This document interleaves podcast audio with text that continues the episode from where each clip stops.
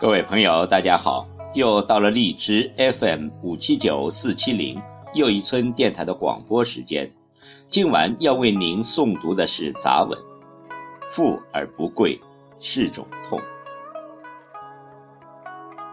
一个心灵高贵的人，举手投足间都会透露出优雅的品质；一个道德高贵的社会，大街小巷都会流露出和谐的温馨。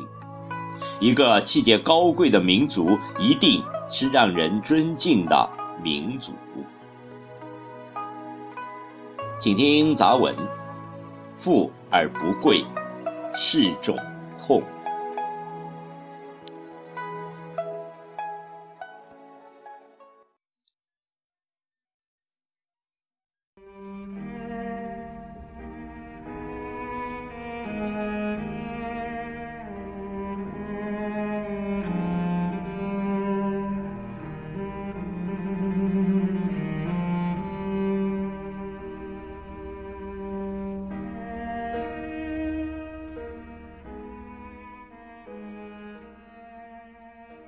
二战期间，英国王子爱德华视察贫民窟，他对一贫如洗的老太太说：“请问我可以进来吗？”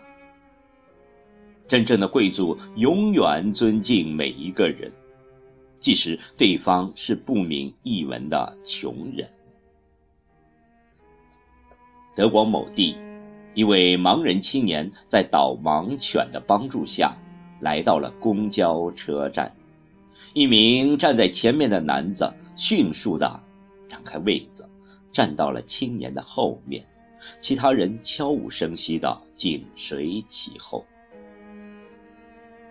高峰期间的车内满是乘客，大家瞬间为他腾出一处空间。一位女子拉起了坐在旁边的男孩。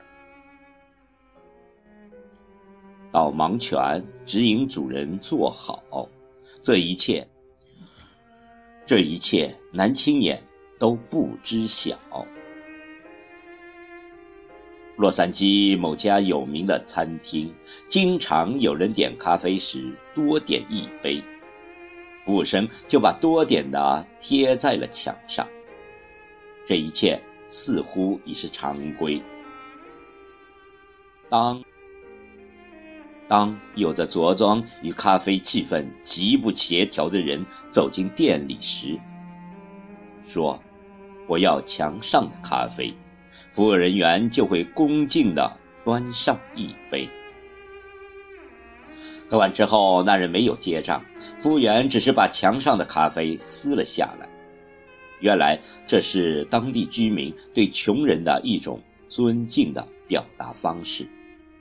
穷人不必卑躬屈膝、降低尊严，就可以享受咖啡的温暖。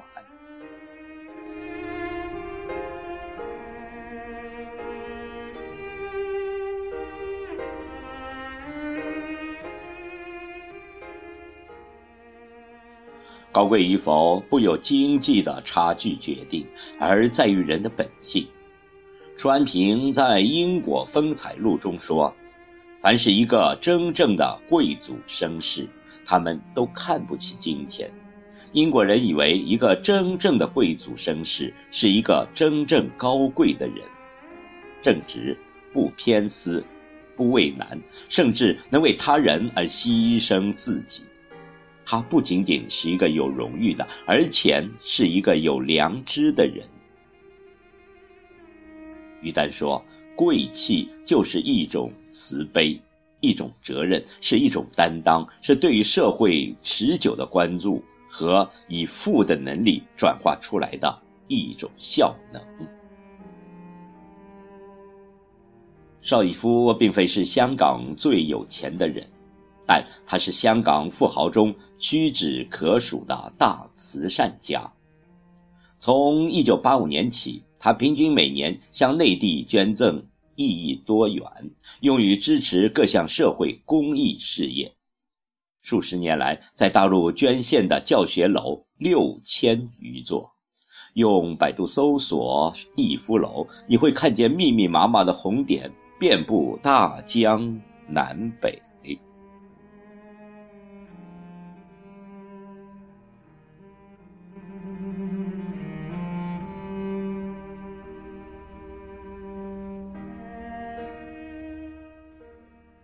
现在有的富豪把孩子送到了英国的贵族学校，但他们发现，即使是最好的学校。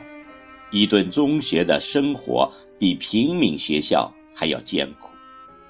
他们不会明白，贵族是一种精神，而不是物质的享受。高贵不是奢侈品加深的包装，高贵是源于内心本善的担当。金钱上的富有永远弥补不了精神上的贫穷。物质上的富足不能与精神的高贵等同。富可以是一个数字，但贵的内涵更深，是金钱永远无法抗衡的丰厚的底蕴。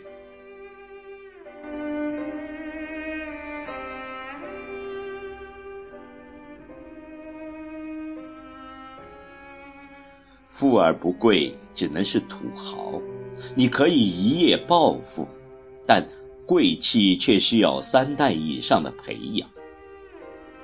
孔子说：“富而不骄，莫若富而好礼。”如今我们不缺土豪，但我们缺少贵族。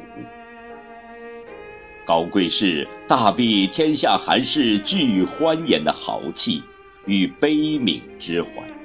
高贵是位卑未敢忘忧国的壮志与担当之志，高贵是先天下之忧而忧的责任之心。精神的财富最能养成性格的高贵，以贵为美，在不知不觉中营造出和气的氛围；以贵位高。